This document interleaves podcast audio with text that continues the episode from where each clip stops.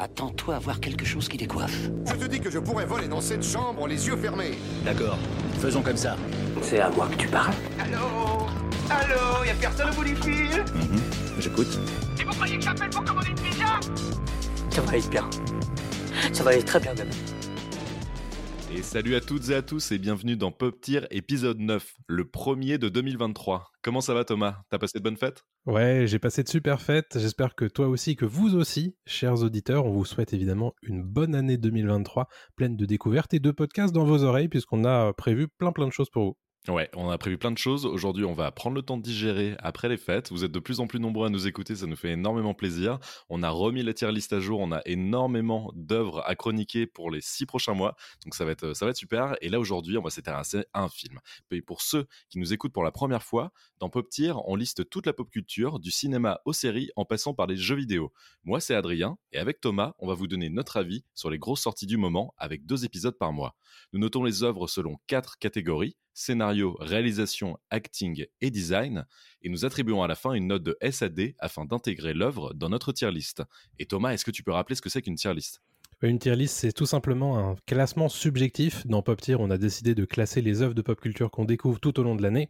Il y a cinq notes qui sont possibles. S, c'est excellent. A, très bon. B, c'est bon. C, c'est moyen. Et D, c'est mauvais. Super, c'est très clair. Et donc, comme je l'ai dit aujourd'hui, on s'intéresse à un film. Et de quoi on va parler? On part enquêter avec Daniel Craig dans Glass Onion. Allez, c'est parti.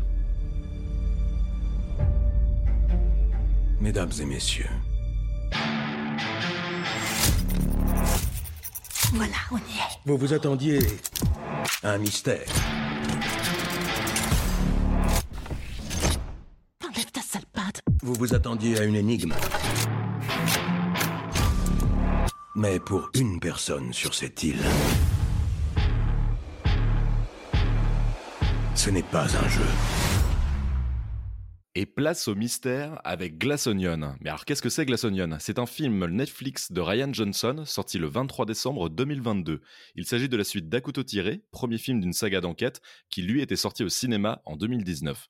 Comme je l'ai précisé en intro, on va s'intéresser au scénario, à la réalisation, à l'acting et au design. Et on commence par le scénario. Et Thomas, avant de s'intéresser au scénario, est-ce que tu peux nous refaire le pitch de Glass Onion? Oui, Glass Onion, c'est un film d'enquête un thriller d'enquête par Ryan Johnson. C'est la suite, plus ou moins suite, pas vraiment suite, on en parlera quand même, de Knives Out à couteau tiré qui était sorti en 2019.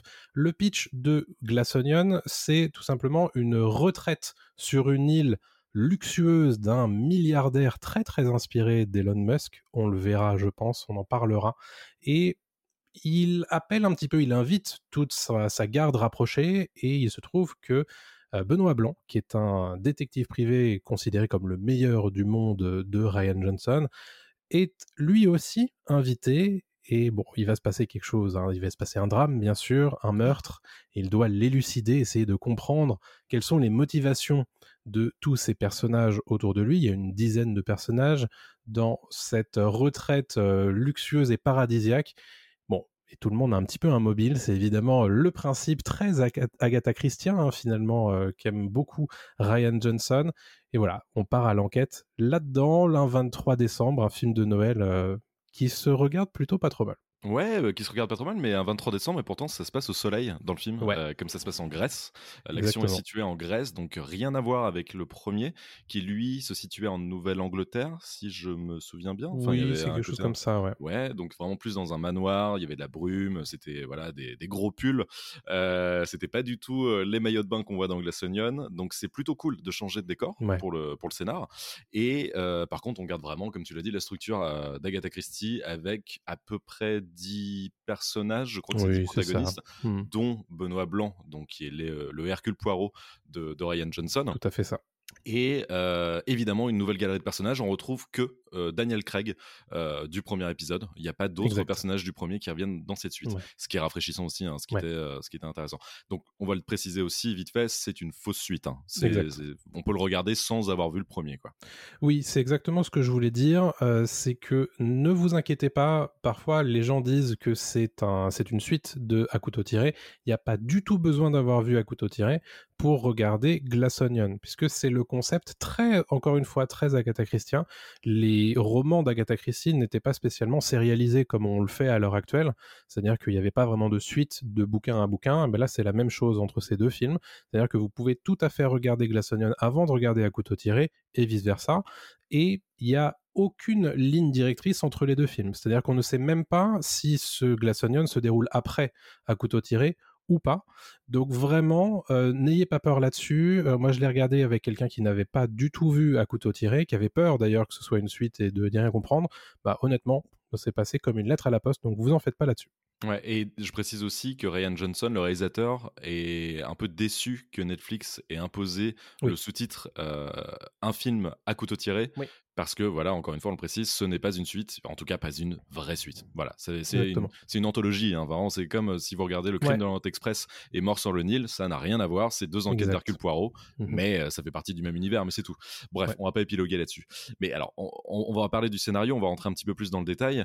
Euh, le scénario donc se déroule en Grèce. C'est Benoît Blanc qui est invité sur une île euh, d'un milliardaire, l'équivalent d'un Elon Musk, si on C'est veut, tout à fait ça. à un Zuckerberg. Enfin voilà, vous prenez tous les plus gros euh, tech, euh, euh, millionnaires de la tech euh, qui existent dans le monde. Vous les mixez ensemble et ça donne le personnage d'Edward Norton, qui est le personnage qui invite toute cette clique sur son île privée Mhm. pour une murder mystery, euh, une murder party en fait, C'est ça. dans laquelle ils vont devoir élucider son faux meurtre, Mhm. voilà. Mais il va se passer des choses durant ce séjour et euh, tout le monde a des choses à cacher et c'est à ce moment-là que l'enquête va vraiment démarrer. Exactement. On va préciser tout de suite que Benoît Blanc, lui, ne sait pas exactement ce qu'il fait là. Donc il va découvrir un petit peu comme euh, le téléspectateur ce qui se passe sur cette île et comprendre un petit peu mieux qui sont ces gens qui gravitent autour de lui et autour euh, de Miles Brown, qui est donc le personnage d'Edward Norton. Et ce qui est assez intéressant, c'est qu'il y a vraiment beaucoup, beaucoup de simila- similarités entre les deux films. Mhm. Je l'ai- noté d'un point de vue structurel, puisqu'il s'inspire énormément de euh, ce que fait Agatha Christie et de ce que font habituellement les, euh, les films d'enquête. Euh, mais il y a toujours le. J'ai trouvé qu'il y avait un twist très similaire Oui. au premier film, euh, à peu près au milieu du film. Et j'ai trouvé ça surprenant, parce que le twist de couteau tiré était justement surprenant à l'époque, mais là, utiliser quasiment le même dans, le deuxième film, c'est un petit peu étonnant de la part de Ryan Johnson de se dire que bah, il utilise vraiment un carcan qui ça m'a surpris de sa part, très honnêtement. Je sais pas ce que t'en penses toi. Alors, j'étais surpris qu'il y ait ce twist, pas pour les mêmes raisons que toi. Je le trouve déjà un peu différent quand même. Le twist, il raconte pas la même chose. Euh, dans le premier, en- encore une fois, vous- rassurez-vous, on ne spoilera rien Ouais. du tout. Euh, mais le twist du premier prenait euh, vraiment le, le- le spectateur à rebours de ce qui se fait en fait dans les Agatha Christie classiques. Donc moi, j'étais surpris à l'époque. Un peu déçu sur le moment d'ailleurs parce qu'en fait Ouais. euh, on s'attendait à autre chose mais euh, au final c'était plus ou, bien- plus ou moins bien, bien pensé. Là, dans le deuxième, il y a un twist aussi. Et c'est pas pour les mêmes raisons que je, je- je l'aime moins, c'est parce qu'il prend trop de place, ce twist. Oui. Je, je trouve que c'est un, un twist en fait qui occupe beaucoup trop de place dans l'enquête. Je suis d'accord avec ça. Il prend même le dessus, je trouve, sur l'enquête. Euh, et, et empêche le film d'être ce, ce film Agatha Christien, comme tu dis, euh, pleinement. Et on Mhm. s'en souvient plus comme un, un rebondissement qu'une euh, grosse partie de l'enquête. Je sais pas Ouais. si c'est clair, mais tu vois ce que je veux dire? Je vois tout à fait ce que tu veux dire. Déjà d'un point de vue montage, mais on y reviendra tout à l'heure dans la réal, Mhm. ça, ça prend vraiment un bloc très conséquent du film, Ah oui. euh, qui est assez long hein, d'ailleurs au demeurant, il fait 2h20. Euh, le premier film faisait 2h10. Donc, Qui, ah, qui passe très bien par contre. hein. Oui, je suis on, pas en, par- on en parlera tout à l'heure. Mais, euh, mais honnêtement, d'un point de vue scénario, moi j'ai trouvé, et j'ai trouvé ça un peu dommage, que euh, Benoît Blanc passait assez vite au second plan à certains moments. Euh, ce qui est un peu surprenant, étant donné que c'est quand même le personnage charismatique qui revient du, du premier film et euh, qui doit mener cette enquête et être un petit peu le personnage principal. Mais c'est vrai que dans les films de ce genre-là, il y a beaucoup d'importance à la galerie de personnages secondaires, on est d'accord. Ouais, ouais, ouais. Et c'est là, en fait, on se, on croit, parce que ces, ces films-là, on a grandi avec, ces livres-là, on a grandi avec. Justement, j'ai lu, j'ai relu un Agatha Christie après avoir vu Glass Onion. Ouais. J'ai lu Le Train de 16h50, qui est un film, euh, qui est un livre d'Agatha Christie dans lequel Miss Marple euh, enquête sur euh, le meurtre d'un, euh, d'une femme dans un train qui passe voilà, de Londres à, vers une petite ville. Et en fait, non, c'est pas Miss Marple qui enquête. On- on- elle, elle enquête de loin, mais elle est pas Mm. du tout dans le dans l'enquête euh, dans- dans le détail quoi. Ouais, On suit comme tu dis tous les autres personnages et finalement elle elle est à l'extérieur comme bah, Poirot peut l'être Mm. aussi à l'extérieur etc. Donc c'est décevant sur le moment parce qu'on se dit en plus il y a Daniel Craig qui joue euh, Benoît Blanc, on a envie de voir du Benoît Blanc tout le temps et qui nous fasse marrer et qui, qui fasse ses petits euh, ses petites sorties et il faut l'accepter. Je pense que le personnage principal n'est pas le personnage principal auquel on pense en fait. C'est- Oui, en réalité, le personnage principal, le poumon en fait de ces, de ces films-là, c'est l'ensemble. Exactement. C'est le casting. Et euh, effectivement, moi j'ai trouvé ça très intéressant de découvrir ces personnages-là qui ont tous plus ou moins euh, des, des liens importants avec le milliardaire et euh, qui ont tous des motivations pour faire certaines choses. Et moi, ce que j'ai trouvé intéressant sur le twist, c'est justement, c'est pas exactement ce à quoi on s'attendait. Euh, au, au début du film, tu t'attends exactement à un truc. C'est pas ça qui se passe, tant Mhm. mieux. Euh, et ça, c'est assez cool. Il nous prend un petit peu à rebrousse-poil. Ouais. Et ça, c'est ça, c'est une bonne chose. J'ai beaucoup aimé le fait que, bah, l'air de rien, il y a quand même pas mal de personnages et on comprend vraiment tous quels sont le- leurs enjeux, qu'est-ce qu'ils pensent, euh, quelles sont leurs relations entre eux. J'ai trouvé que c'était bien fichu quand même. Ouais, ouais, et il faut qu'on revienne un petit peu sur les personnages parce que c'est quand même, comme tu dis, le, le poumon du film. Euh, c'est le cœur du film. Ils sont tous très très bien écrits, même les personnages les plus secondaires.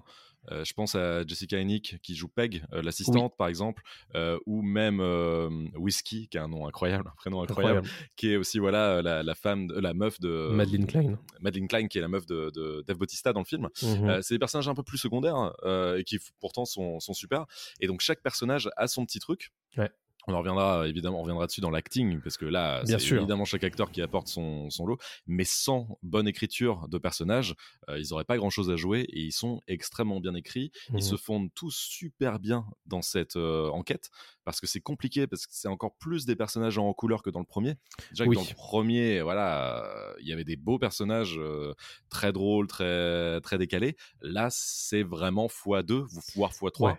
Euh, parce que soleil, parce que coloré, parce que euh, on a besoin d'une enquête grandiloquente. C'est très grandiloquent. hein. C'est Oh oui, énormément. oui, oui. Ouais, ouais. Ça plaira pas à tout le monde d'ailleurs. Euh, Je pense qu'il y, a- il y a vraiment un côté très euh, démesure qui est cherché, hein, bien sûr, par Ryan Johnson, qui est assumé d'ailleurs.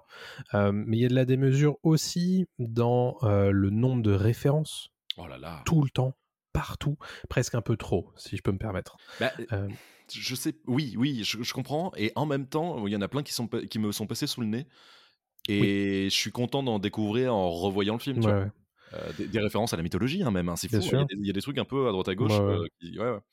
Mais il y a un parler de certains personnages. Et j'ai l'impression parfois, en fait, que ce film, il a été écrit, tu sais, pendant la pandémie. Mhm. et que il a d'ailleurs euh, il y fait référence dans ce film Euh, mais euh, il a vraiment fait une espèce de fourre-tout de tout ce dont il avait envie de parler Mhm. et ça fait beaucoup parfois d'un coup j'ai l'impression que bah, notamment le personnage de Miles Brown il, y a, il y a vraiment beaucoup beaucoup de choses à dire sur lui Ah oui, oui, complètement. Bah, on sent qu'il veut dénoncer un petit peu, quoi. ouais, ouais. Euh, mais euh, c'est ça reste ça reste cool mais c'est vrai que parfois c'est beaucoup beaucoup d'informations Euh, mais euh, j'ai j'ai bien aimé moi perso euh, ce- cette euh, cette galerie de personnages même si je lui préférais peut-être la famille couteau tiré qui a un côté euh, c'est totalement différent quoi Oui, tu peux pas les comparer en fait. C'est très, c'est, très compliqué de les comparer. Moi, je préfère les ceux du 2, enfin ceux de Glass Onion, parce que je trouve que dans Glass Onion, chacun ressort vraiment à chaque fois. oui Dans À couteau tiré, euh, il y a des personnages euh, qui sont un peu prétextes hein, pour sortir Oui. une ligne ou deux pour faire avancer l'enquête. Là, on sait qu'il a voulu se faire plaisir. Il savait que le premier avait cartonné. Il savait qu'il pouvait avoir les acteurs qu'il voulait. Et ça se sent. Et on voit qu'il les a écrits pour même certains acteurs qu'il avait en tête. Oui. Donc, euh, le personnage de Dave Bautista, il est écrit pour Dave Bautista. Il est C'est pas écrit pour, euh, personne de- pour, euh, pour quelqu'un Ouais, d'autre, ouais. hein, c'est sûr. Incroyable. On reviendra sur Dave Bautista. Moi, je le trouve Mm. super. Et, et- et donc là, c'est les, personnages. Mais au-delà de ça, il y a aussi la construction de l'enquête. Euh, Voilà. La construction de l'enquête, au début, je suis d'accord avec toi, je le trouve un peu pas fouillis, Mais Ça faisait téléphoner en fait. Ah, non, c'est pas, c'est pas, c'est pas ça que je veux dire. C'est plus, elle est épaisse. Voilà, il y a, y, a, y a beaucoup de couches, haha, Glass Onion.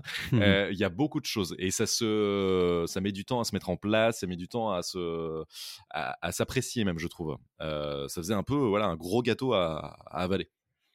Et finalement, plus le film avance, plus ça prend son sens et mieux ça passe. Ouais. Jusqu'au twist dont on parlait en début d'épisode Mhm. Qui est à accepter ou non, et si on l'accepte, ça passe aussi, mais qui change quand même un peu la donne, et en même temps, c'est le but de Ryan Johnson de casser les codes. Il l'a fait sûr. dans tous ses films, et Ouais. il le fait avec Star Wars, il le fait avec Looper, il le fait avec euh, Brick, il le fait avec euh, même le premier euh, à couteau tiré, et là, encore une fois, il casse les codes du Ouais. Who Done It, donc euh, le film d'enquête. Exact. Moi, ça me dérange pas. Moi, j'ai j'ai aimé ce twist parce qu'il rajoute encore une fois une couche supplémentaire à cette enquête et il colore vraiment différemment euh, le tout. Puisqu'en fait, au départ, ça pouvait commencer comme étant extrêmement classique. Mhm. Et au final, on se retrouve avec euh, bah, encore plus d'informations. Donc, bon, ça, c'est un rebond, hein, bien sûr, pour aller dans un deuxième et troisième acte euh, de, de ce film. Mais c'est aussi, ça nous permet de découvrir autre chose. Et euh, j'ai trouvé surprenant la résolution. Alors, encore une fois, on peut pas spoiler. Mais, euh, mais cette, cette résolution, est, euh, c'est pas exactement ce qu'on est en droit d'attendre d'un whodunit de ce genre. Et encore une fois, on est sur un Ryan Johnson qui s'amuse avec ses codes et à les casser. C'est ça, exactement. Et on accepte ou pas, euh, je Mhm. pense qu'il y en a beaucoup qui vont être déçus entre guillemets parce que si on est fan du genre, moi je l'ai regardé avec euh, avec quelqu'un qui est fan du genre, Ouais, qui a apprécié les deux. Euh, et pourtant les deux ont un twist un peu euh, pas commun, voilà. ouais. Euh, et ça l'a pas dérangé. Mais pour en avoir regardé beaucoup, c'est vrai que c'est ça prend de court. Ah ça prend de cours. hein. Mais justement, c'est c'est ça qui est intéressant. Alors après, il faut apprendre à l'accepter ou pas. C'est- on peut dire que c'est plus ou moins bien fait. Mais, mais c'est vrai que là-dessus, c'est intéressant parce que, effectivement, si on veut quelque chose d'extrêmement classique, on ira voir les adaptations d'Agatha Christie. On ira voir euh, Mort sur le Nil, d'ailleurs, qui est très, très. euh, Glass Onion est très inspiré de Mort sur le Nil. Mhm. Euh, on ira voir le crime de l'Or- de l'Orient Express. Alors, ceux de Kenneth Branagh, peut-être pas, mais ceux avec Peter Ustinov, par exemple, ça pourrait Ouais, le ouais. faire. Mais des choses comme ça, quoi. Mais j'aime bien ce côté, ce côté un peu pop de, de Ryan Johnson avec ses, ce- son Glass Onion et son Knives Out, de d'exploser un petit peu tout ça, d'aller dans quelque chose de très classique au début, et de se dire, en fait, en fait, on va s'amuser. Et, Mhm. euh, et ça, c'est, je trouvais ça assez, euh, assez bien fait, même si personnellement, je préfère l'ambiance euh, d'À couteau tiré. Oui, oui, non, mais ça après, c'est un- c'est une question de goût. Mais, mais, Exactement. mais, mais si on prend euh, Glass Onion, ce que j'aime aussi chez Johnson, c'est qu'il fait pas le petit malin. Ouais. Il pourrait très bien euh, voilà, se, nous, nous prendre de haut en disant bah, Moi, je connais les films d'Agatha Christie, j'ai grandi avec, je suis un fan et vous allez voir, moi, je vais vous retourner. Non, il le fait pas. Il prend Non. pas son public pour un compte du tout. Le public qui est, euh, précisons-le, plutôt jeune aussi hein, sur Netflix, Mhm. hein, parce que Oui. maintenant le film est plus au cinéma, donc c'est quand même un film qui doit toucher toute une nouvelle génération aussi. Euh, je trouve que c'est un film tout public qui marche très bien et euh, qui n'est pas un film de un film niche en fait euh, pour euh, pour amateurs de de, de, de cozy crimes Mhm. comme disent les amis anglo-saxons. Voilà parce que c'est des crimes gentils, c'est pas des Oui, c'est pas, oui, de- oui. c'est pas glauque, c'est pas gore, etc. Du tout. Donc, donc Oui, voilà. il y a un vrai côté fait pour tout le monde, hein, c'est très tout public. hein. C'est, euh, mais, mais en tout cas, c'est une démarche intéressante de sa part de se lancer là-dedans et de, et de proposer une aventure vraiment à l'opposé de la première. Ouais. Euh, et de proposer plus de pistes que dans la première aussi. Parce que moi, j'ai réfléchi pas Oui. mal quand même dans le film en me disant, ok, on part sur cette direction-là. Ok, ah d'accord, waouh, c'est pas du tout ce que j'avais imaginé. Mais même avec ça, je suis pas dedans non plus. Ok, d'accord, ok. Et à chaque fois, avec comme les couches de, de- du Glass Onion, on avance, on avance, on avance jusqu'à la dernière révélation. Et là, c'est intéressant. Mais euh, mais il y a un mix de tout en fait dans le scénario. Mm. Comme tu dis, c'est peut-être un peu euh, C'est un peu fouillis parfois. peu fouillis. C'est vrai que c'est un peu un, un mélange de beaucoup de styles aussi. Oui, bien sûr. Euh, Dans le scénario, hein, pas dans le réel, hein, Mhm. mais dans le scénario. Mais je trouve qu'il s'en tire pas trop mal. Et, euh, Sortir pas mal, ouais. Ouais. Ouais, ouais. Ouais, effectivement. Il y a un truc qu'on peut euh, ajouter à son crédit, c'est que euh, il choisit pas forcément ses chouchous en termes de personnages. Tous les personnages ont leur scène d'intérêt, ont leurs explications, même jusqu'aux personnages les plus secondaires, comme tu le disais tout à l'heure. Euh, Whiskey et Peg, par exemple. Euh, alors effectivement, il y, a, toujours le, petit gimmick de, de l'apparition surprise euh, de temps en temps. Ça, ça, ça m'a fait rire. De son Mais en fait, ouais, Euh, ouais. il il y, a, il y a un côté avec Ryan Johnson, tu sens qu'il s'amuse à faire ces films-là. Et c'est pas pour rien que son prochain projet, c'est une euh, série d'enquêtes Ouais. avec Natasha Lyon qui apparaît d'ailleurs. Qui s'appelle Poker Face. Ouais, exact. Ça arrive en 2023. Ouais, ouais. Donc, euh, bon, peut-être qu'on aura l'occasion d'en parler euh, dans Pop Tier prochainement, mais bref. Euh, tout ça pour dire que, voilà, tu sens que il a digéré tout ça, et puis bah, maintenant, en fait, il, il ne fait que s'amuser. Il sait que les gens aiment Benoît Blanc, il sait que les gens ont aimé à couteau tiré. Maintenant, il se, libère, quoi. Ouais, complètement. Et, et c'est marrant que tu parles de Natasha Lyon, qui est donc un des caméos du, Ouais. du film. Il fait aussi apparaître euh, Angela Lansbury Ouais. dans son dernier rôle caméo. qui- Exactement. Angela Lansbury qui était arabesque dans euh, la série. Jessica Fletcher, euh, ouais. Jessica, qui était, ben, oui, Jessica Fletcher, pardon, dans la série arabesque, euh, qui est aussi incarné Miss Marple à la télévision, au cinéma, je ne sais plus. Je En pas tout sûr. cas, elle a incarné Miss Marple, donc la l'héroïne d'Agatha Christie. Mhm. Donc c'est un bel hommage qui rend aussi à Angela Ah oui, c'est cool. Euh, Steven Sondheim aussi, euh, donc grand monsieur de, la- de Broadway, mais qui avait aussi écrit euh, le film qui s'appelle The Last of Sheila. euh, qui était un, un whodunit aussi exactement dans la même veine que Glass Onion. Donc voilà, il a amené des gens qui aussi respectent énormément.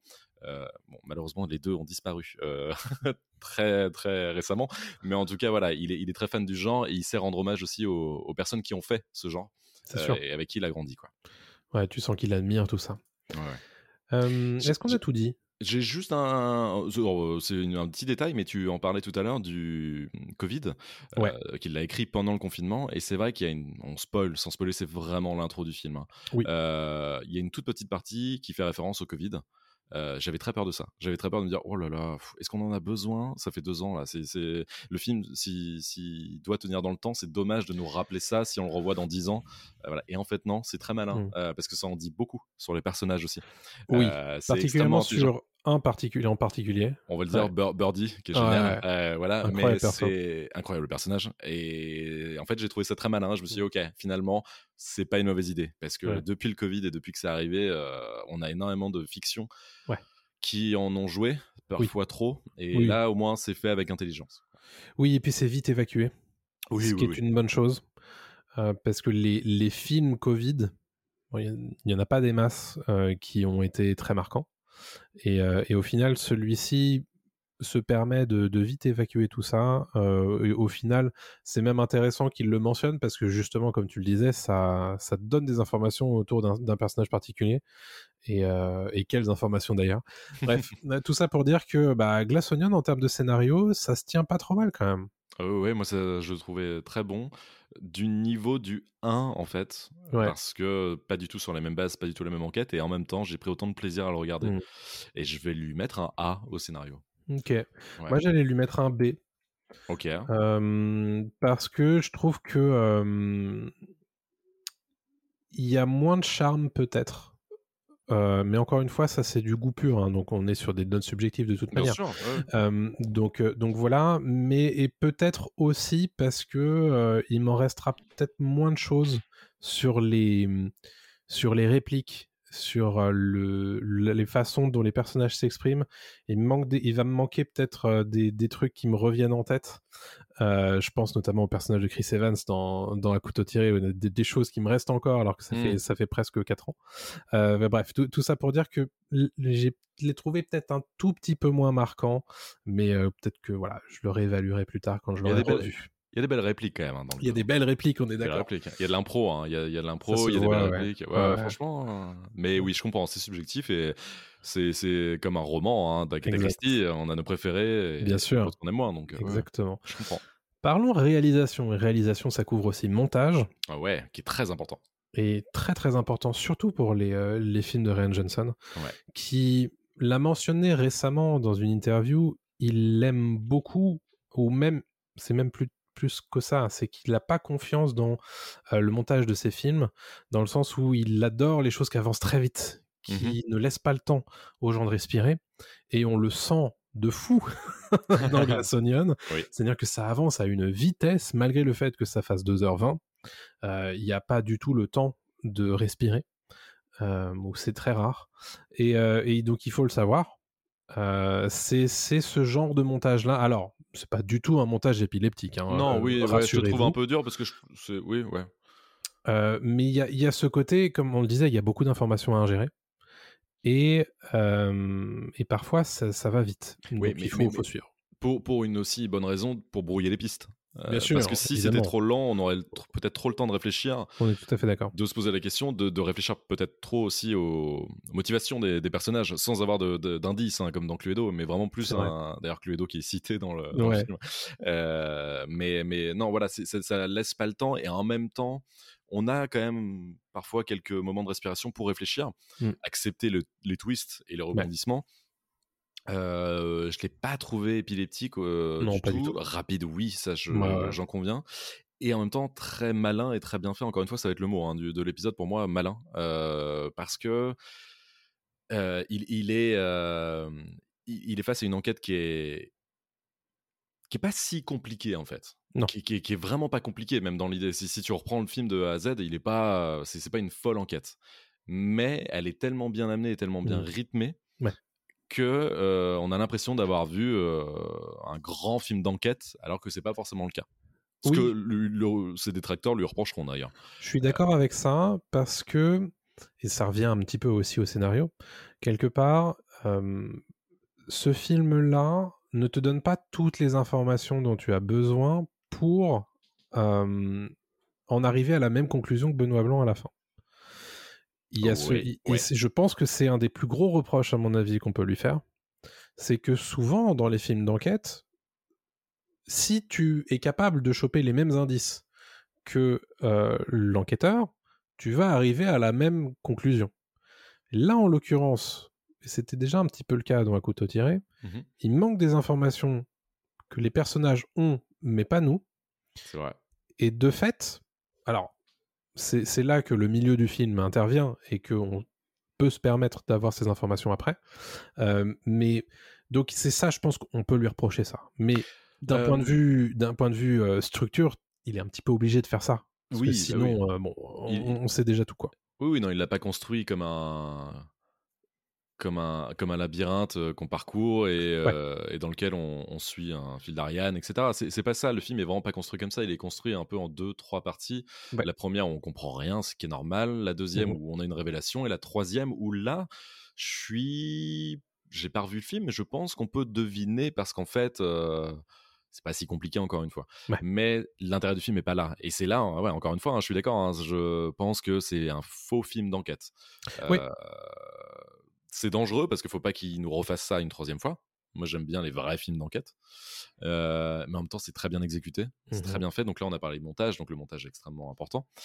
La réalisation est superbe. La réalisation est magnifique. Déjà, le, les lieux de tournage Ouais, sont euh, grandioses. C'est superbe. euh, la Grèce, euh, du bleu, euh, du vert, euh, c'est- c'est c'est à tomber. Vraiment, fait c'est à tomber. voyager, hein. Ça fait voyager. C'est c'est vraiment les couleurs sont magnifiques et il utilise extrêmement bien l'environnement dans lequel il filme et il sait extrêmement bien mettre en valeur ses personnages aussi. Le plan d'entrée de chaque personnage avec un split screen. Euh, pour chaque perso qui bouge tout le temps. Euh, donc split screen, pour ceux qui ne savent pas, si vous vous souvenez 24 heures chrono, donc couper l'image en deux par Mhm. exemple, euh, pour mettre Jack Bauer d'un côté et un terroriste de l'autre, je sais pas. Mon exemple est nul, je suis désolé. Mais voilà, vous comprenez à peu près, l'image écran en partagé. Hein, Écran partagé, voilà. Et là, il y a un split screen avec des fois 3-4 personnages en même temps, un qui est dans un petit carré, l'autre dans un rond, etc. Tout ça pour lancer le film, ce qui est un peu, euh, un peu lourd aussi, hein, on est d'accord, hein, c'est pas une introduction assez, assez facile, mais en même temps, il l'a fait super bien. Ouais. Et on capte en deux secondes qui sont les personnages euh, de, de ce film-là. C'est des caricatures, certains, mais en même temps, euh, ça les met tout de suite sur, Ouais. Sur le devant de la scène. Quoi. et quelles sont leurs relations aussi.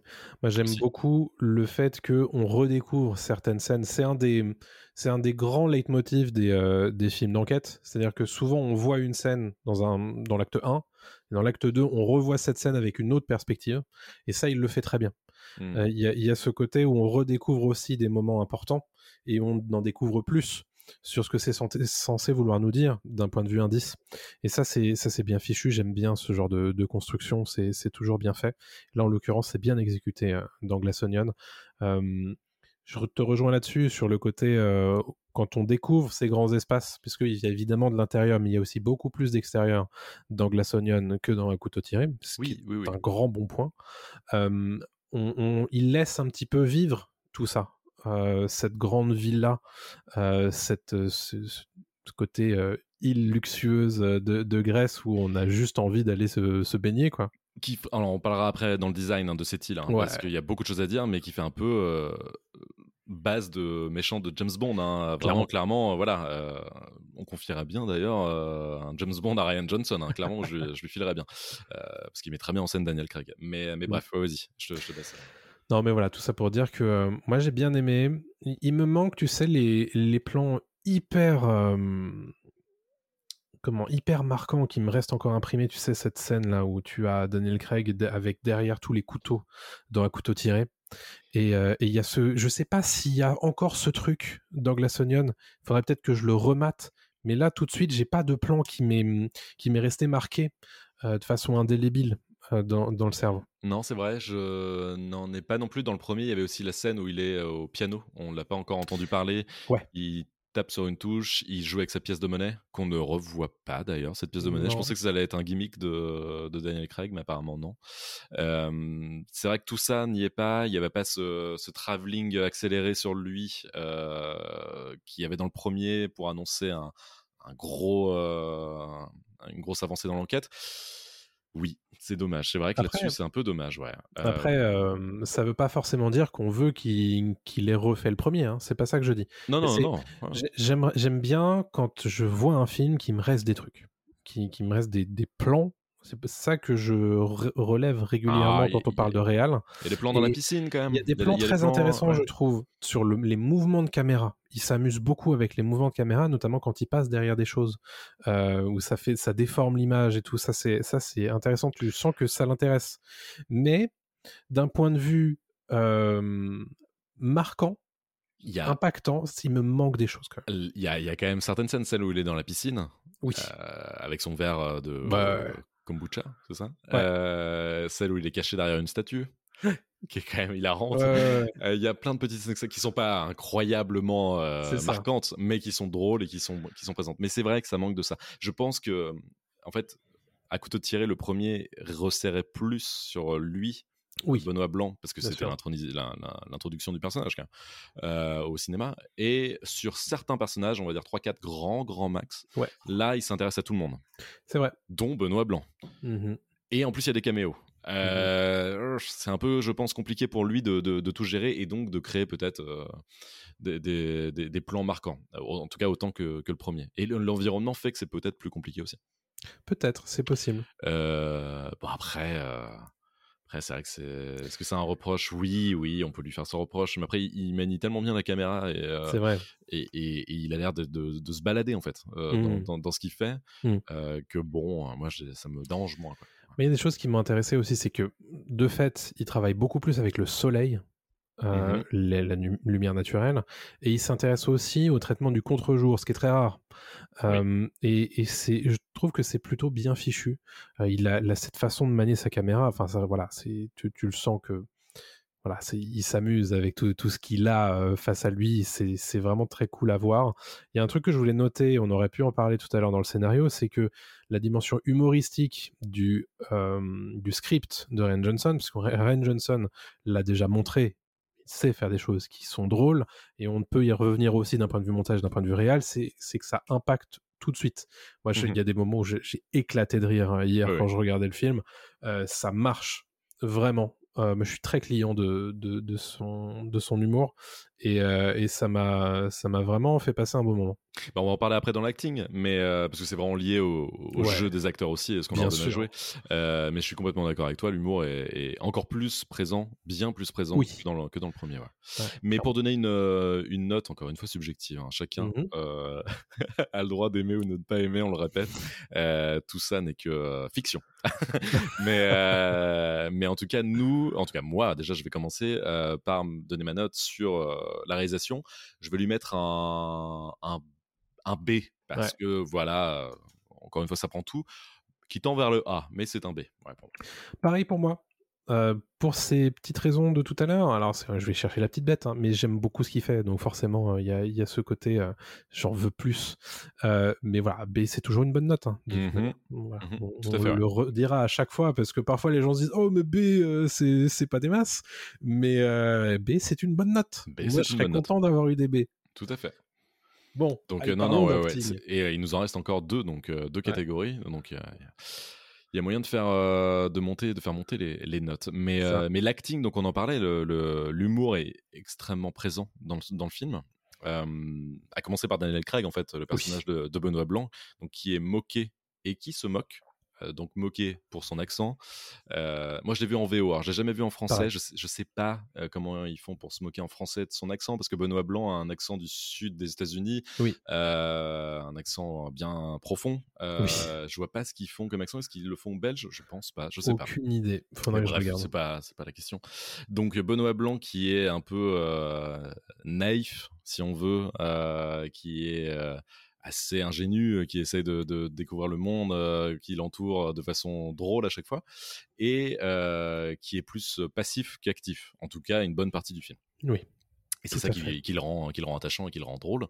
Euh, et pour le reste, euh, ils sont tous les personnages extrêmement bien écrits parce qu'on a tous envie, en tant que spectateur, d'en savoir plus sur eux et donc leur motivation.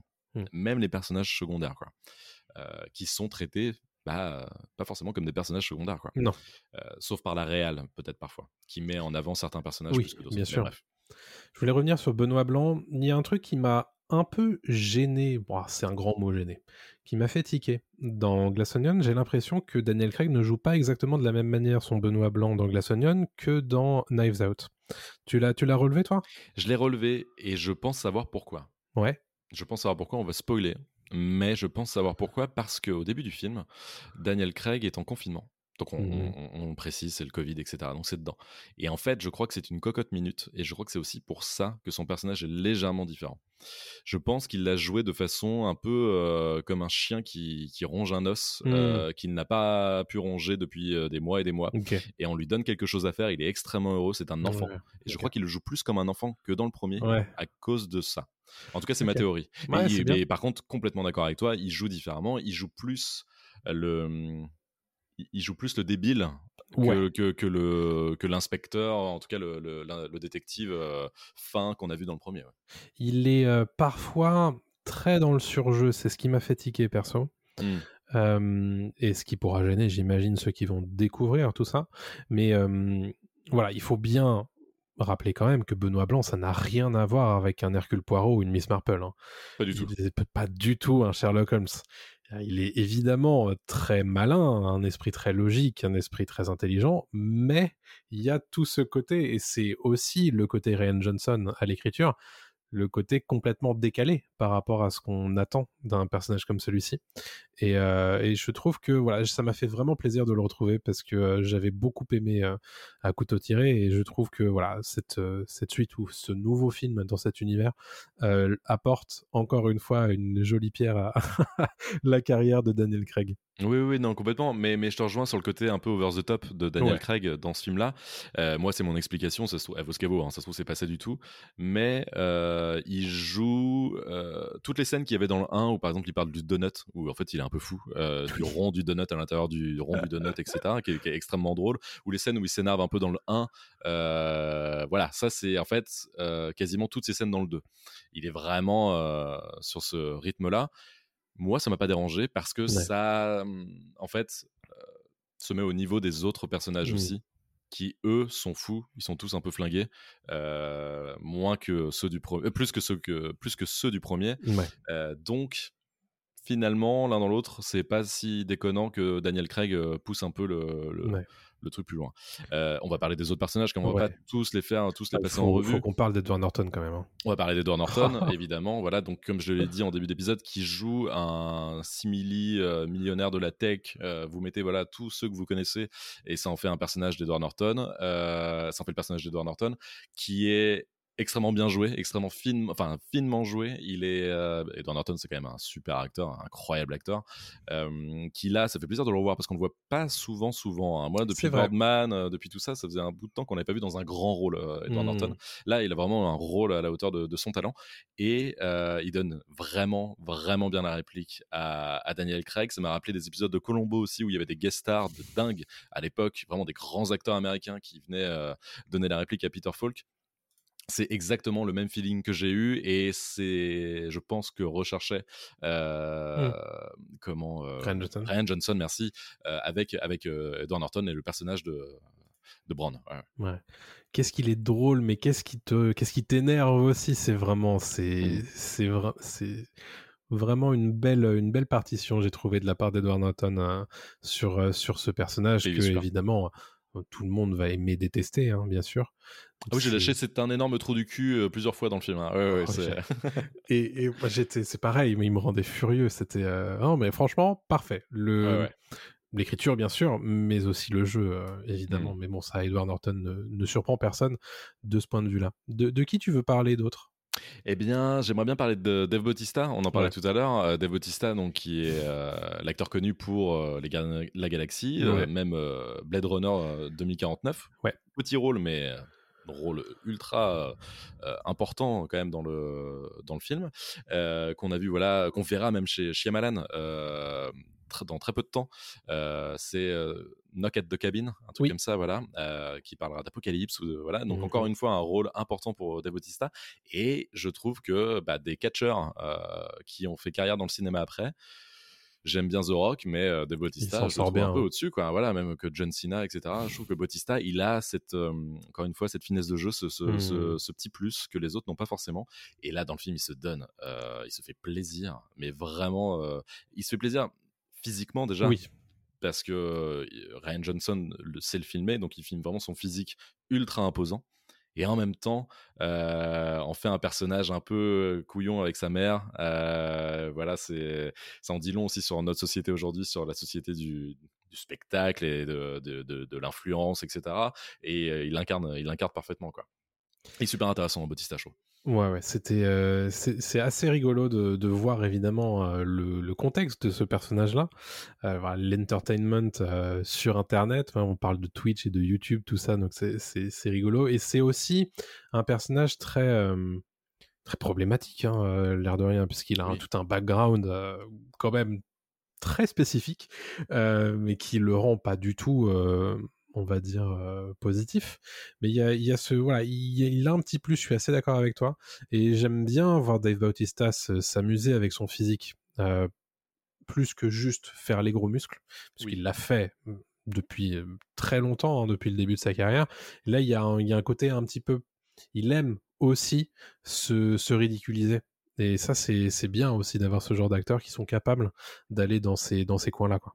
Ouais, il a pas peur de l'autodérision, ça me fait un peu penser à Dwayne Johnson, donc The Rock, dans Pen and Gain, par exemple, qui avait pas du tout peur de se ridiculiser, de, de mettre son corps en avant, mais en fait c'était vraiment pour des raisons, euh, pour un super scénario, etc. Ce qu'il fait plus aujourd'hui, ce qui est très dommage, mais ce que Dave Bautista fait, faut pas qu'il s'enferme là-dedans non plus, parce que je Oui. pense qu'il a des choses à prouver, et bon, là ça a l'air d'aller avec euh, Shyamalan, il, il est pas du tout sur ce registre-là, mais, euh, mais vraiment Bautista est, est- est le petit peu la, la suite logique d'un Schwarzy en fait. Euh, Schwarzy qui était euh, gros muscle au début, puis après en fait on pouvait Oui, le voir sans faire tomber la chemise, on s'en foutait, Euh, sans même foutre de patates, c'était pas grave. Là on, on regardait un film de Schwarzy, euh, pas forcément dans un film d'action et ça passait très bien. Bref, mais, mais tout ça pour dire que en fait, tu parlais de, de personnages aussi problématiques, mais ils sont tous problématiques, Oui. en fait, ces personnages. Il faut aussi le préciser, ils sont tous détestables à un, à un certain niveau. Euh, presque tous. Ils sont pas, ils sont pas tous détestables, presque tous détestables. Euh, ce qui fait qu'en fait, on peut toujours, euh, et c'est malin de la part de Johnson et de son scénar, on peut toujours en fait en avoir euh, euh, contre l'un, contre l'autre. Donc en fait, l'enquête aussi est bien construite à, à ce niveau-là, quoi. Et elle en dit énormément. Enfin, ce, ce scénario et ces personnages en disent énormément. Encore une fois, sur notre société, parce que ça tacle tout, vraiment tout. Euh, donc la tech, euh, les influenceurs, la Politique, politique, ouais. euh, les, la mode, la musique, etc. Ça, ça touche à tout, la science aussi, enfin ça, ça touche à tout le monde. Et ça fait un peu peur, le constat est pas dingo, hein, vraiment, hein, c'est pas sympa. Mais, mais, mais chaque acteur est très bon, on, on va aller, je sais pas, un ou deux de plus, mais moi j'ai bien aimé, comment il s'appelle, qui fait Bird DJ Kate Hudson. Kate Hudson, merci. Kate Hudson, rôle sur le papier un peu classique. Et il faut quand même le faire, il faut quand même le porter. euh, voilà, euh, ce, ce rôle de, de pain bêche euh, qui, qui, qui, qui, qui- quoi, qui a deux neurones qui se battent en, en duel. Elle le fait super bien. Ouais. Et de l'autre côté, par contre, petite déception, Leslie Odom Jr., Oui, qui était dans, dans la pièce, la comédie musicale Hamilton. Hamilton, que j'ai trouvé présent sans plus. C'est pas, pas incroyable, quoi. Enfin, il a un rôle malheureusement assez transparent quand même. hein. voilà. C'est c'est un peu dommage. Euh, J'aurais bien aimé le voir un petit peu plus. Mais T'avais euh, qui, toi, en, en tête euh, de, de comédiens qui t'ont qui t'ont plu dans, dans Onion? Bah, moi, je voulais, je voulais rajouter Janelle sûr. qui a un rôle très important dans, dans Glass Onion Tout à fait. et, euh, et qui s'en sort très bien. Elle a un charisme, je trouve, euh, dans euh, la, la façon dont il l'habille aussi. Et, euh, est très bien vue. Euh, c'est, je trouve qu'elle a vraiment, euh, enfin, on l'avait vu, hein, bien sûr, déjà. Tout, tout ça pour dire que Janelle Monáe, c'est, euh, je trouve, un très très bon rôle dans, dans ce film. Elle porte pas mal de choses, l'air de rien, et elle le fait avec aisance et charisme. Donc voilà, je voulais souligner ça parce que elle m'a vraiment marqué dans ce film. Elle est super. En plus, je crois qu'à la base, elle est chanteuse, hein, Janelle Monáe. Oui, elle est pas, tout à fait. Donc, bon, super carrière aussi. Elle, est, elle, elle fait tout passer par, euh, par ses yeux. En tout cas, moi, c'est ce que je ressens. Euh, même quand elle ne parle pas, il y a une profondeur Ouais. euh, dans, dans, dans son regard qui est, qui est assez impressionnante. ouais, et aussi, mais parce que je l'aime énormément, cette actrice, Catherine Anne, Ouais. euh, qui jouait, euh, comment, euh, on peut pas forcément le dire, Non, qui jouait dans, WandaVision, ouais, ouais, non, qui jouait dans WandaVision. Euh, oh, mais c'est quoi cette époque de spoiler? On peut plus rien dire. on peut plus rien dire. Non, non, mais voilà, Catherine Anne qui, jouait dans, qui a joué dans mille films, des, comédies, des comédies à des trucs un peu plus dramatiques. Et d'ailleurs, qui a joué dans une série super avec Will Ferrell et Paul Rudd. C'était The Shrink Next Door hein, sur Apple TV Plus, où l'histoire en deux mots, Will Ferrell en fait se fait arnaquer par son psy et Catherine Anne joue la sœur de Will Ferrell. Elle le joue extrêmement bien. Catherine Anne qui est super. Euh, pareil, euh, une politicienne euh, un peu véreuse sur les bords qui vendrait un peu sa mère pour avancer sur l'échiquier politique. Pas facile à faire non plus, hein, et elle le fait très bien. Elle le fait très bien, et j'aime beaucoup le charisme de cette actrice. Quoi. Clairement. C'est Pareil, je l'ai trouvé, j'ai trouvé un petit peu en retrait. euh, Malheureusement, euh, j'ai trouvé Catherine Anne. Mais euh, non, honnêtement, voilà. Bon, Bah, ce, genre de, hein. ce genre de film, de toute façon, ne tient que si le casting d'ensemble fonctionne. Voilà. Et là, à l'évidence, comme dans Un couteau tiré, ça a fonctionné. Et euh, mais franchement, euh, moi, je suis très content de ce qu'on a vu, quoi. Ça fonctionne même mieux, je trouve. Ouais. Ouais. À couteau tiré, tu ressors, tu fais ressortir euh, Chris Evans, tu fais ressortir euh, Anna de Armas, etc. Mm. T'en fais pas ressortir énormément. Je parle vraiment de l'ensemble, sans compter euh, Daniel Craig. Je compte pas Daniel Mm. Craig dedans. Là, tu fais ressortir Bautista, tu fais ressortir Ouais. Catherine Anne, Janelle Monet, tu fais ressortir euh, euh, comment euh, Jessica Hennig, tu fais Mm. ressortir euh, Kate Hudson, etc. Il y en a beaucoup, et, et Edward Norton évidemment. Je trouve qu'il y a plus de personnages qui ont plus d'importance et Mm. donc euh, peut-être plus intéressant aussi. Ouais. Bon, moi, je vais donner pas un- Jamie Lee Curtis quand même, mais euh, vas-y, je te laisse. Dans le euh, premier, mais oui, non, mais. Jamie Lee Curtis, c'est super, il n'y a pas de souci, mais même euh, Don Johnson dans le premier, ils sont tous drôles, hein, ils Bien sont sûr. tous très bien, ils sont tous au diapason comme dans le 2, mais le 2 Mais je suis d'accord avec toi. prennent un peu plus de, de Ouais. place et donc ça marche mieux. Quoi. Et moi, je vais mettre un A pour, pour l'acting, ouais. C'est un A aussi pour moi sur l'acting parce que c'est exactement ce que j'ai dit. Si, si le casting s'écroule, le film s'écroule. Et Exactement. euh, en l'occurrence, le, le casting est très très solide euh, sur ce film. Ouais, ouais, non, le casting est très solide et j'ai hâte de voir quel casting il va nous dévoiler pour le troisième épisode. Et oui, Euh, parce que quand il avait dévoilé celui du 2, j'étais un peu surpris parce qu'il y a quand même des têtes peu connues chez nous Oui. et euh, on se dit est-ce que ça a fonctionné euh, Mhm. justement dans un film d'ensemble? Ça fonctionne extrêmement bien. Donc Ouais. Johnson, oui, Ryan Johnson a l'air de savoir y faire quand il choisit ses, ses camarades de jeu. Quoi. Très clairement, il faut qu'on parle du design désormais. On a un petit peu esquissé quand même tout ça, Mmh. puisqu'on a parlé de l'île, on a parlé euh, de la villa, on a parlé de tout ça. On a parlé, euh, on n'a pas parlé du Glassonion, du fameux Glassonion, qui est Eh le côté très monolithique de, de cette île. Il y a, il y a vraiment ce côté, euh, on laisse cet espace se montrer à la caméra. Euh, on laisse les acteurs aussi être libres de leur mouvement dans cet espace-là. Oui. Et on met la caméra aux bons endroits pour nous montrer ce que c'est que bah, ce, ce- ce grand endroit où tout est à peu près possible.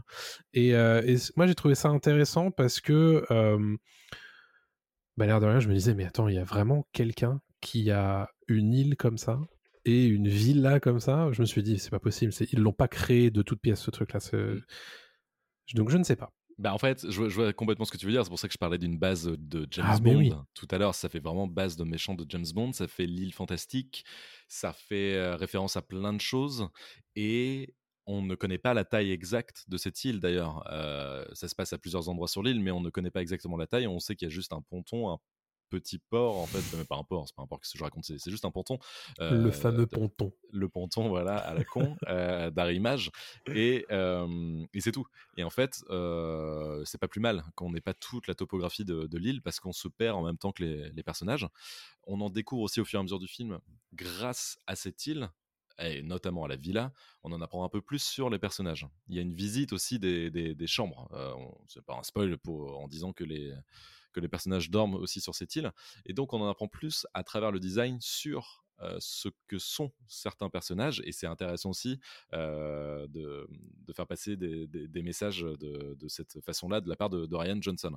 Il y a beaucoup euh, de références, on l'a dit aussi en début d'épisode, à la mythologie, à la- à l'art moderne, à, il y a quoi, à la musique aussi. Parlons de la musique, il y a, il y a beaucoup de références.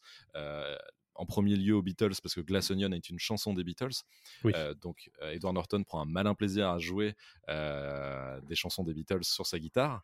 Signé Bien Paul. McCartney apparemment, etc., etc. donc voilà, il y a énormément de références, peut-être trop comme tu le disais aussi, hein. mais on en a pour son argent. Clairement, on en a pour son argent. Moi, je faisais surtout référence au fait qu'il y avait beaucoup de références aussi dans le parler des, euh, des, des personnages, euh, sur des, fé- des références très actuelles et qui pourraient peut-être avoir du mal à se transmettre dans 20 ans, dans 30 ans, on ne sait pas. Tu- tu, tu parles de quoi exactement? Parce que je l'ai pas forcément là. il y a Euh. beaucoup, beaucoup de, de choses qui sont dites qui font de référence à des, des choses qui sont très actuelles pour 2020, 2021, 2022, tu vois.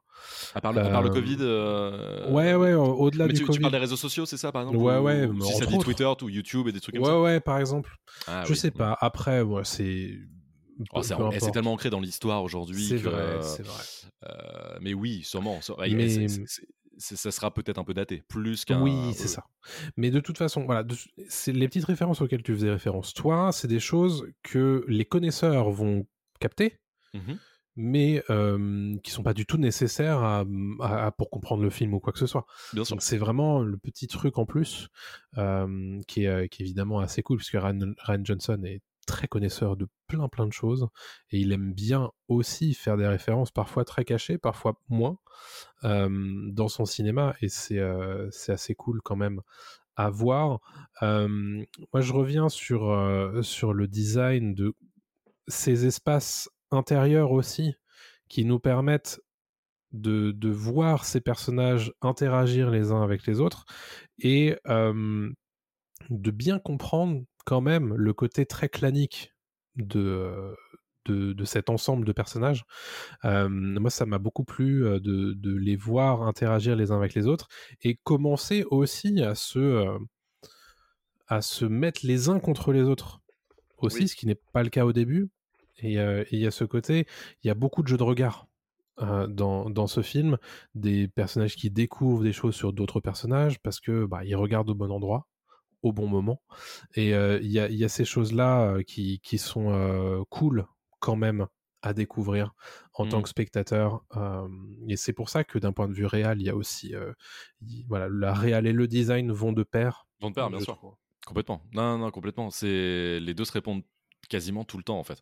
Quasiment tout le temps. Euh, en plus, il y, a des- il y a des retours euh, en arrière, des fois sur certains détails qu'on n'avait pas forcément vus, euh, que Johnson met plus en avant à un moment du film, plusieurs moments du film.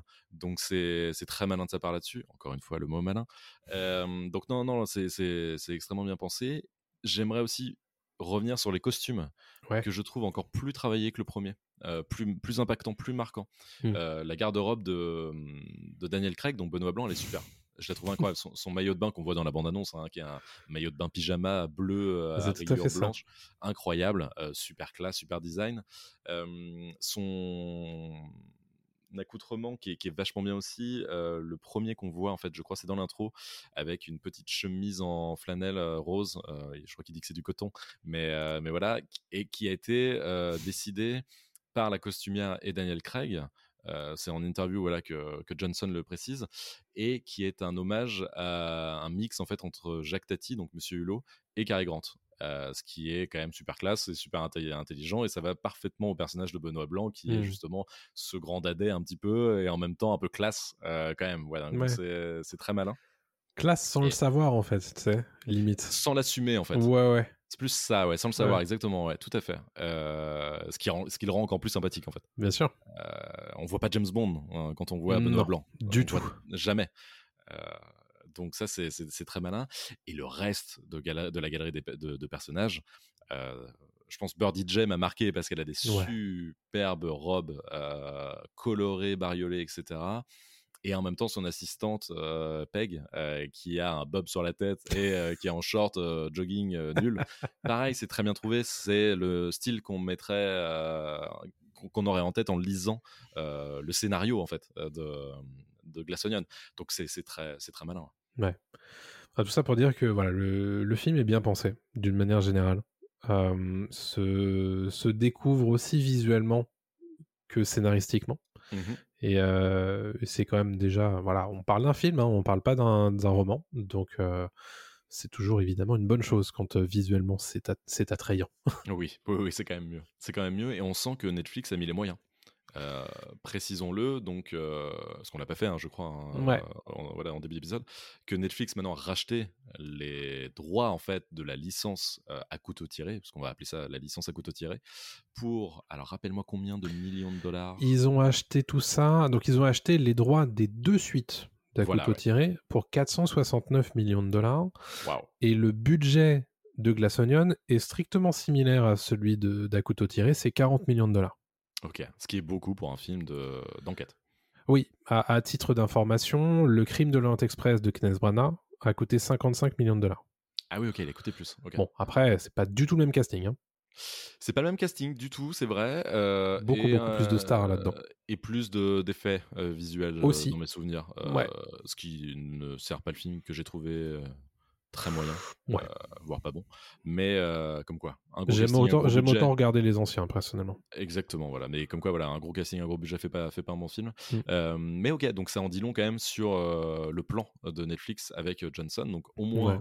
un film de plus avec le troisième. Exact. Et on sent qu'il est chaud pour, pour poursuivre l'aventure. Donc Ouais, Johnson a précisé qu'il allait bientôt préparer l'écriture du troisième. Et euh, Johnson comme Craig ont annoncé leur intention d'en faire plus si euh, il y a la possibilité d'en faire plus. Mm. Tous les deux, par contre. Ils veulent pas le faire. euh, Craig veut pas le faire si euh, ça sera pas Johnson avec, euh, avec Ouais. lui. quoi. Ouais, bah, c'est bien, c'est super. C'est une bonne, c'est une bonne idée. Non, non, mais euh, je trouve que c'est une très bonne idée. Mais donc, on va quand même donner notre note au design. Attention, roulement de tambour, je mets un S au design. Oh, waouh, Ouais, superbe ça. je mets un S parce que j'ai envie de faire remonter la note globale du film, je suis désolé, euh, qui mérite quand même un peu plus. Quoi. Ça marche. Bah, moi, j'étais sur un A. Euh, du coup, ce qui donne une très très bonne note moyenne, hein, puisqu'on est à 1S, 4A, 3B. Donc, c'est un A. un A de moyenne. Oui, Euh, c'est ce que je voulais. C'est un, c'est une bonne, très très bonne note pour Glass Onion. Euh, honnêtement, moi j'ai passé un super moment devant ce Mhm. film. Euh, Il y a grandement moyen que je, le re-regarde plus tard, et euh, ça m'a donné envie, bien sûr, de revoir à couteau tiré, et comme tu l'as dit tout à l'heure, bah, de me refaire des, euh, polars, quoi. Mm. Eh ben c'est ce que j'ai fait et j'ai pas regretté parce que j'avais un peu oublié à quel point les Agatha Christie sont super bien écrits. Ça se lit en, en deux secondes. C'est rythmé comme, le, comme les films de Johnson et comme les films d'Agatha Christie. C'est super bien, bien écrit.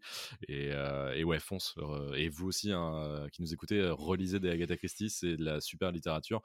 Rapide, hein, c'est des polars rapides. hein, c'est 200 pages, on va dire certains. Mais, euh, Tu super. nous en conseillerais un ou deux? Ouais, alors j'ai euh, lu donc le train de 16h50, qui est euh, vraiment le pitch. C'est une vieille dame qui prend le train de Londres vers, ah, je n'ai plus Bra- Brackhampton, je sais plus exactement quelle ville. En tout cas, une ville qui est à deux heures de Londres. Elle prend le train. Le train ralentit. Elle regarde par la fenêtre et un autre train passe en parallèle euh, de, de son train et elle voit que dans l'autre train, une femme est en train de se faire étrangler et il repart. Et là, à ce moment-là, bah, débute l'enquête. En fait, qui a tué euh, cette femme? Il faut retrouver l'autre train, c'est compliqué, euh, comment ça s'est passé, où est le corps, etc. Donc c'est super. Et un deuxième, c'est euh, Meurtre en Mésopotamie, euh, Oh. qui, est, qui est un très bon film, un très bon livre aussi d'A- d'Agatha Christie. Euh, et puis après les classiques, hein, évidemment. Donc Le Crime de l'Orient Express. ils étaient 10, maintenant on l'appelle les 10 petits Ouais, exactement, voilà. ouais. Et puis Mort sur le Nil, enfin il y en a plein. Ouais, d'un point de vue film, si vous devez en regarder qu'un seul, moi je vous conseillerais quand même Mort sur le Nil de 78 avec Peter Ustinov. Grand, grand, grand plaisir à chaque fois qu'il passe. euh, J'essaie de le regarder. Mm, Très, très cool à voir. Et puis, euh, rien à voir, c'est pas du tout du Christie, puisque c'est du Conan Doyle, mais le chien des Baskerville euh, en Sherlock Holmes. Gros, gros, gros bonheur à, à regarder tout ça. Ça fait très longtemps que je Oh, ouais, j'adore. Et revoyez euh, Colombo qui passe tout le temps à la télé. Euh, Ouais. On le sait peut-être pas, mais ça passe tout le temps à la télé. C'est du, c'est un chef-d'œuvre, un Colombo. hein, faut le savoir. hein, c'est une, ça peut paraître vieux euh, dans le format, pas du tout. Colombo, si on se met dedans, c'est génial.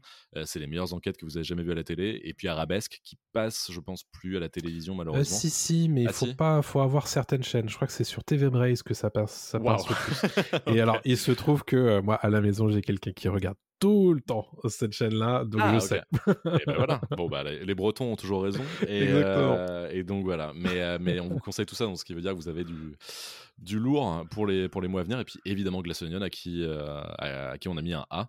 Mhm. Donc, donc c'est notre conseil du, du début d'année, c'est notre premier pop tier de, de l'année. Et on Exact. est déjà un A, donc Ça commence bien. ça commence très bien. Ça commence très très bien. Dans deux semaines, on se retrouve pour parler d'une série.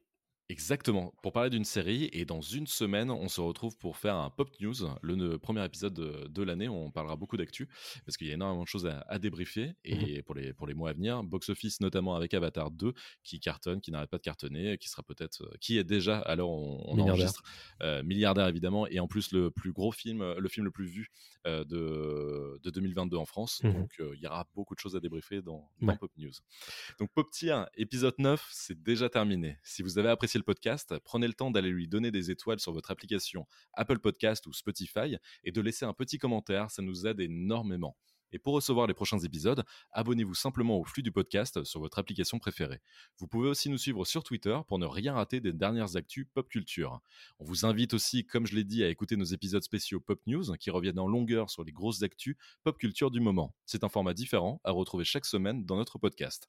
L'épisode 4 de Pop News sera diffusé la semaine prochaine et on parlera évidemment d'Avatar, de plein de choses, donc venez, soyez au rendez-vous. On se dit à dans une semaine pour le prochain épisode de Pop News et à dans deux semaines pour parler séries avec Pop Tier. À très bientôt tout le monde. Salut à tous.